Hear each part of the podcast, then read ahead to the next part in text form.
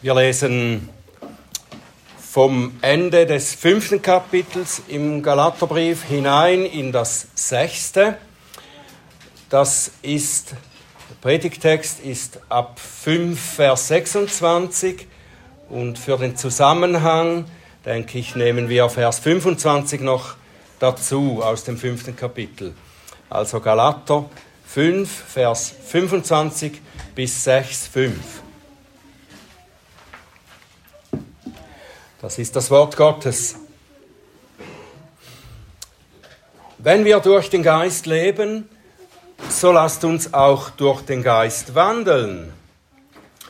Lasst uns nicht nach eitler Ehre trachten, indem wir einander herausfordern, einander beneiden.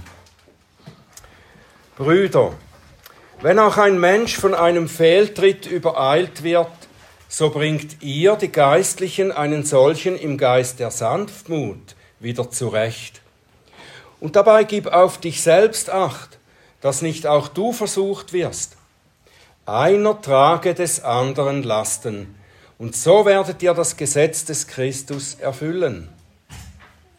Denn wenn jemand meint, etwas zu sein, während er doch nichts ist, so betrügt er sich selbst. Ein jeder aber prüfe sein eigenes Werk, und dann wird er nur im Blick auf sich selbst Ruhm haben und nicht im Blick auf den anderen. Denn jeder wird seine eigene Bürde tragen. Himmlischer Vater, wir danken dir für dein gutes Wort, für die Wegweisung, Anleitung, die uns auch hier gegeben wird. Und wir bitten dich, dass du uns aufmerksam machst auf dein Wort und dass du uns hilfst zu verstehen, was du uns zu sagen hast. Und ich bitte dich, dass du meine Lippen öffnest, dass sie deinen Ruhm und deine Herrlichkeit verkünden. Amen. Die Gemeinden in Galatien, das waren sehr, sehr wahrscheinlich mehrere Gemeinden, die Paulus hier anschreibt, die hatten ein großes theologisches Problem. Und kein anderer als der hervorragende Theologe Paulus von Tarsus musste sich eingehend damit befassen. Und er tat dies meisterhaft, indem er die Bedeutung des Gesetzes für das Leben des Christen und den Zusammenhang der Frage der Beschneidung aus den verschiedensten Blickwinkeln beleuchtete. Wir können wohl sagen, dass er die Häresie des Judaismus und seiner Gesetzlichkeit effektiv bloßgestellt und überwunden hat. Und nachdem er dafür gut viereinhalb Kapitel verwendet hat, da geht er behutsam und fließend dazu über, den mehr praktischen Teil des christlichen Lebens zu beleuchten. Spätestens zum Ende des fünften Kapitels wird er nun ganz konkret, gibt Anweisungen und Ermahnungen für das Miteinander in der Gemeinde. Der Apostel schreibt das nicht ausdrücklich so, aber ich möchte sagen, dass seine Aufteilung und seine Reihenfolge auch eine Botschaft enthält.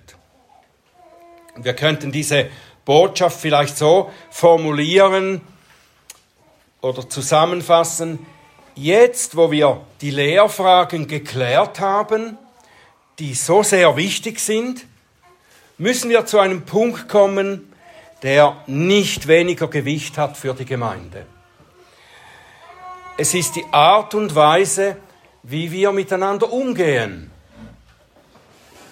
Der Streit um das Gesetz und die Beschneidung, die, der da war in diesen Gemeinden, der hat bestimmt auch mit sich gebracht, dass die Geschwister auch auf unangemessene, unangemessene Weise miteinander stritten. Und darum müssen sie jetzt auch diese Ermahnungen zum Schluss noch hören, ganz deutlich. Und ich dachte, dass diese Ermahnungen auch recht gut für uns passen. Ich meine nicht, dass es Streit in unserer Gemeinde gibt. Ich weiß von keinem und ich muss auch sagen, dass ich diesen Umgang, den wir miteinander haben, als sehr vorbildlich bezeichnen würde.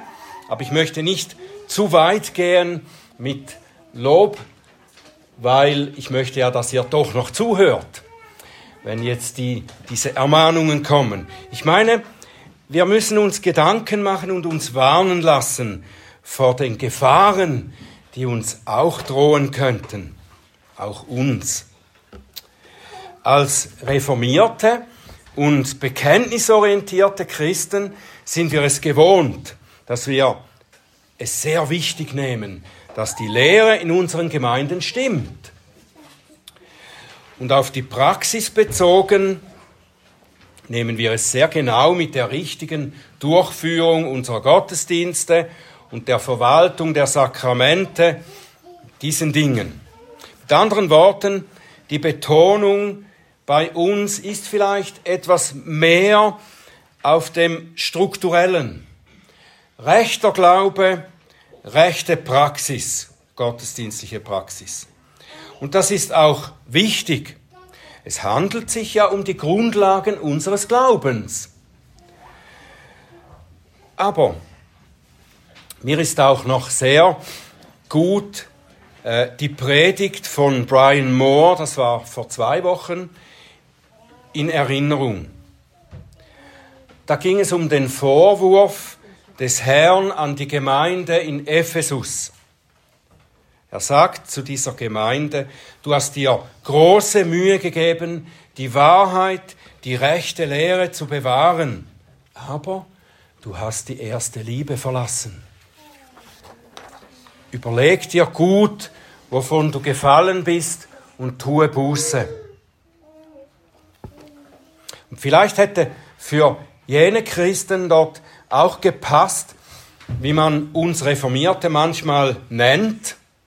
Ihr kennt das vielleicht, den Ausdruck The Frozen Chosen, also die Gefrorenen oder die Eiskalten Erwählten. Und wir haben bezüglich Lehre und gottesdienstlicher Praxis eigentlich all unsere Entchen in einer Reihe. Aber haben wir auch die Liebe, die das Gesetz Christi erfüllt?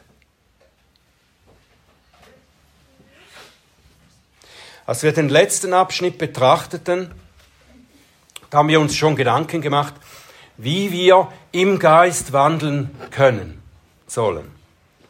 Und unser Blick richtete sich da noch mehr auf die Frage, wie wir selbst vom Heiligen Geist oder durch den Heiligen Geist erfüllt werden können, so dass der Geist unser Leben prägt und in uns seine Frucht hervorbringt. Und da war ja das Erstgenannte dieser Frucht des Geistes die Liebe. Und alle die folgenden Attribute sind Ausdruck der Liebe. Freude, Friede, Geduld, Freundlichkeit, Güte, Treue, Sanftmut, Selbstbeherrschung. Das ist Ausdruck der Liebe, Frucht des Geistes. Und darum, als logische Folge erklärt der Apostel nun, wie die Liebe samt diesen Attributen nun im gemeinsamen Leben zum Ausdruck kommt und zum Ausdruck kommen soll.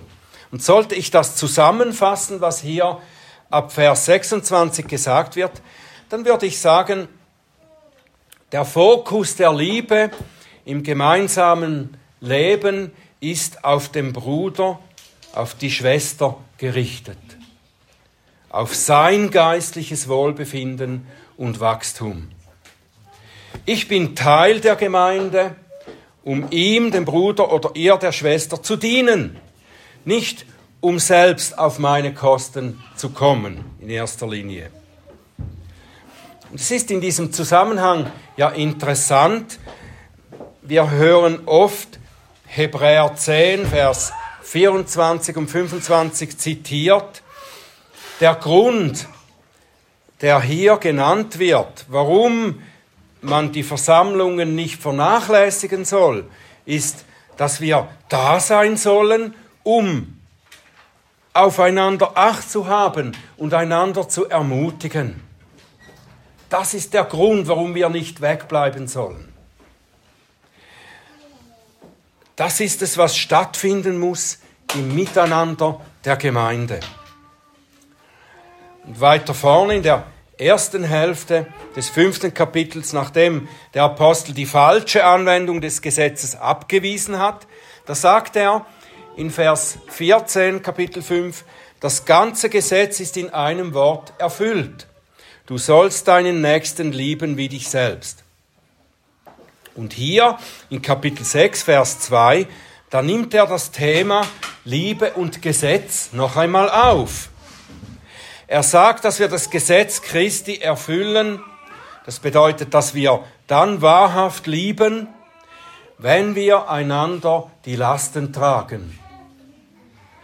Und im ganzen Abschnitt, den wir gelesen haben, sagt er uns eigentlich, wie wir das konkret tun sollen. Das heißt, er wechselt ab darin, zu sagen, wie wir nicht eingestellt sein dürfen und dann in welcher Haltung wir wirklich Liebe üben sollen. Das wechselt ab. Und Paulus beginnt mit dem Negativen. Gefällt nicht allen so, dass das Wort Gottes oft mit dem Negativen beginnt, was wir nicht tun sollen, was nicht sein darf. So wie ja Gott auch seine Gebote begann, du sollst nicht Gottes Gebote definieren die Liebe. Sie zeigen, wie Liebe konkret aussieht. Und damit heißt zu lieben also auch, dass wir gewisse Dinge nicht tun, gewisse Herzenshaltungen nicht einnehmen, sie ablegen. Und das entspricht auch dem, was Paulus noch etwas vor unserem Abschnitt sagt, in Vers 24 Kapitel 5, sagt er, die dem Christus angehören, haben das Fleisch samt den Leidenschaften und Begierden gekreuzigt. Weg damit. Das heißt, dass wir sie dem Tod übergeben haben. Sie sollen keine Rolle mehr in unserem Leben spielen. Und darum sagt er nun in Vers 26, lasst uns nicht nach eitler Ehre trachten. Das heißt, wir sollen nicht danach suchen, selber groß herauszukommen, nicht zuerst die eigenen Interessen verfolgen. 1. Korinther 13, Vers 4, da wird unter anderem über die Liebe gesagt, die Liebe tut nicht groß, sie bläht sich nicht auf, sie sucht nicht das ihre, das eigene. In Philipper 2, Vers 4 haben wir auch gehört, ein jeder sehe nicht auf das Seine.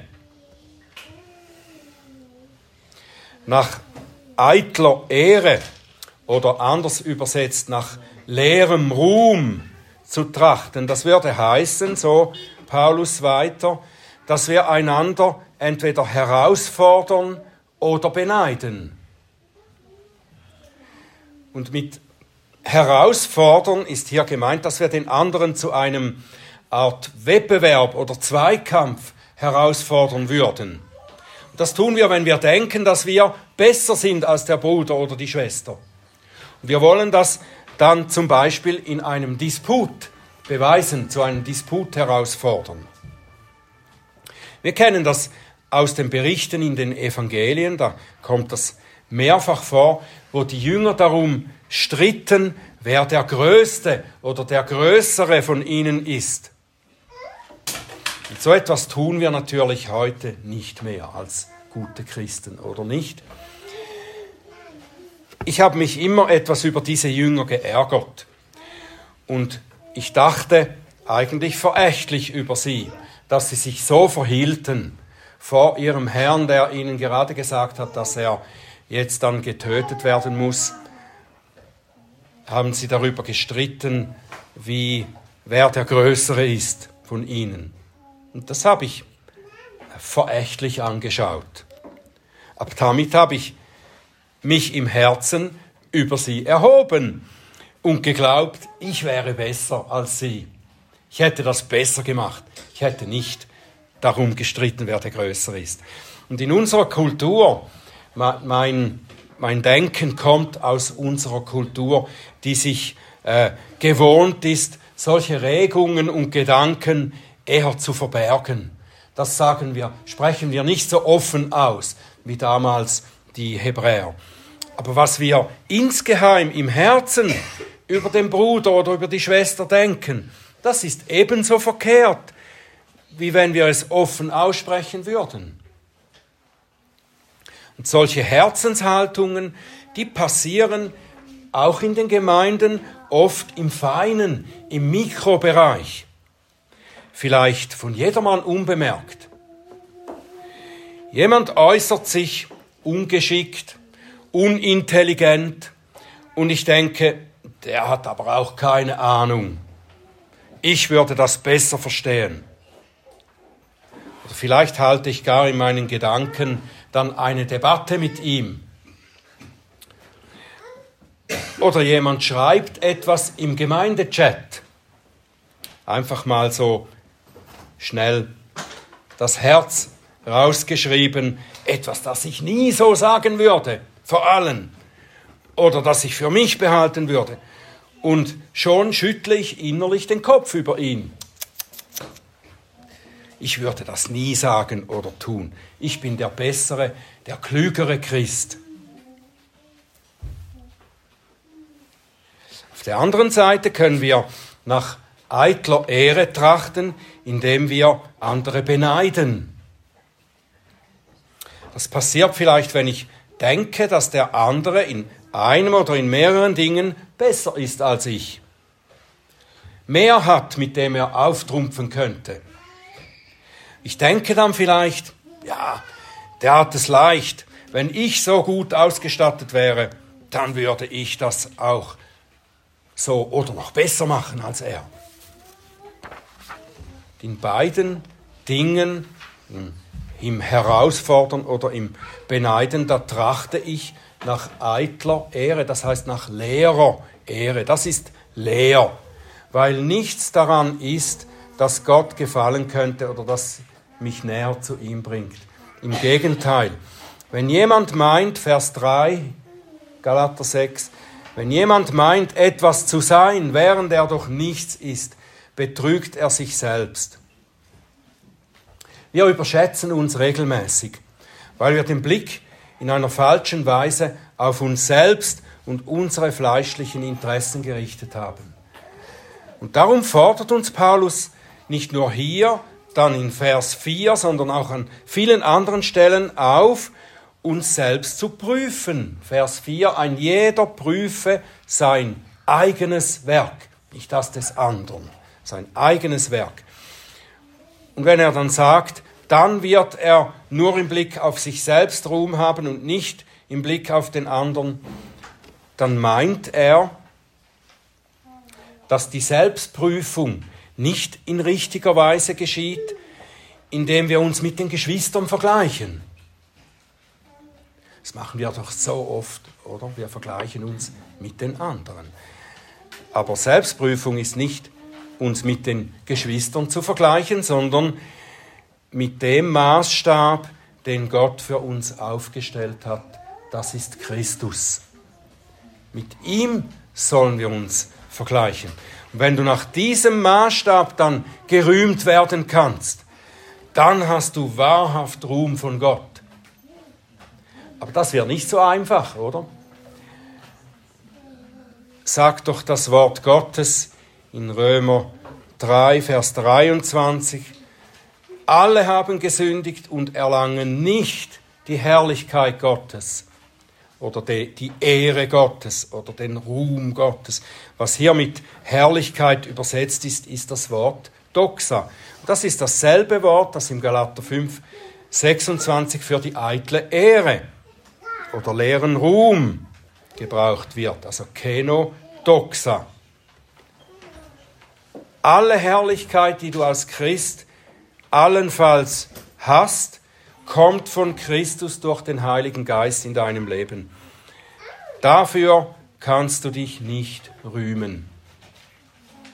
Wer sich rühmen will, der rühme sich des Herrn. Wir sind nichts, wir haben in uns selbst nichts, das uns über den Bruder, über die Schwester stellen könnte. Wenn wir uns das stets bewusst sind, werden wir, wie der Apostel uns im Philipperbrief anbefiehlt, Philipper 2, Vers 3, werden wir in der Demut einer den anderen höher achten als uns selbst.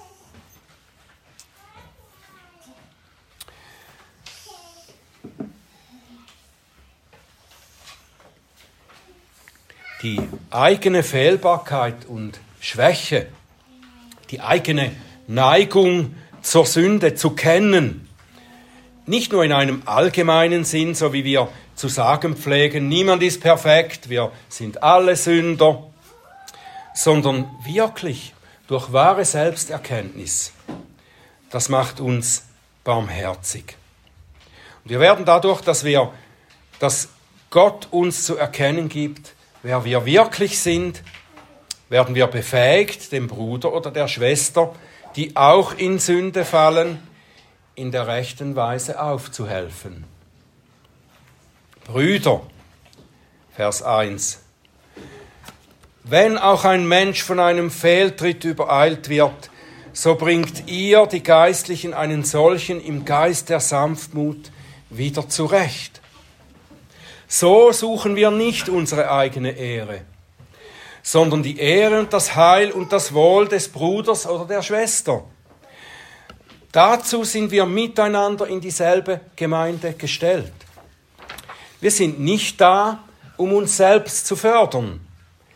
Und ich sage das etwas provokativ, aber auch selbstkritisch an die eigene Adresse. Wir sind weniger dazu zusammen, um gute Predigten zu hören, als um einander in Liebe zu fördern im Glauben, aufeinander Acht zu haben und einander zu helfen, im Geist zu wandeln.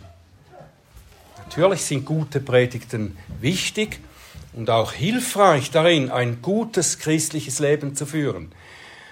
Auch für diese Predigt hier habe ich gebetet, dass sie eben das bewirkt. Aber wir sollten nicht so sehr zusammenkommen, um uns theologisch fit zu machen oder dafür zu sorgen, dass die Gottesdienste perfekt ablaufen, möglichst ohne Nebengeräusche, damit ich den höchstmöglichen Genuss habe. Ich bin zu dieser Gemeinde dazugerufen, um die Liebe zu den Geschwistern zu üben, sie zu vertiefen, ihnen zu helfen, im Glauben zu leben und zu wachsen und ihnen im Fall von Fehltritten in Barmherzigkeit aufzuhelfen. Dabei, sagt Paulus, dabei gib Acht auf dich selbst, dass nicht auch du versucht wirst. Und das heißt wieder, dass ich mir im Angesicht der Sünde des Bruders bewusst mache, dass ich genauso versuchbar bin und genauso fallen kann wie er oder sie. Und diese Art von Miteinander fasst der Apostel in Vers 2 zusammen. Ich möchte fast sagen, dass dieser Vers eigentlich das Zentrum des Abschnittes ist. In dem Sinn, dass die Verse davor und danach ihm zugeordnet sind. Vers 2. Einer trage die Lasten des anderen und so werdet ihr das Gesetz des Christus erfüllen. Das Gesetz des Christus, das ist, dass wir einander lieben sollen. Johannes 13, Vers 34, ein neues Gebot gebe ich euch, dass ihr einander liebt, damit, wie ich euch geliebt habe, auch ihr einander liebt. Und wir lieben einander, wenn wir einander die Lasten tragen. Was sind das für Lasten? Ich denke zunächst einmal die, die eben im Vers davor genannt sind, 6 Vers 1, die Last des geistlichen Kampfes gegen die Sünde. Wir tragen alle noch die Last der Versuchung zur Sünde. Lasst uns sie miteinander und füreinander tragen, indem wir füreinander beten und dann auch praktisch helfen mit Rat und Tat. Jakobus 5, Vers 16 lesen wir, bekennt nun einander die Sünden und betet füreinander, damit ihr geheilt werdet.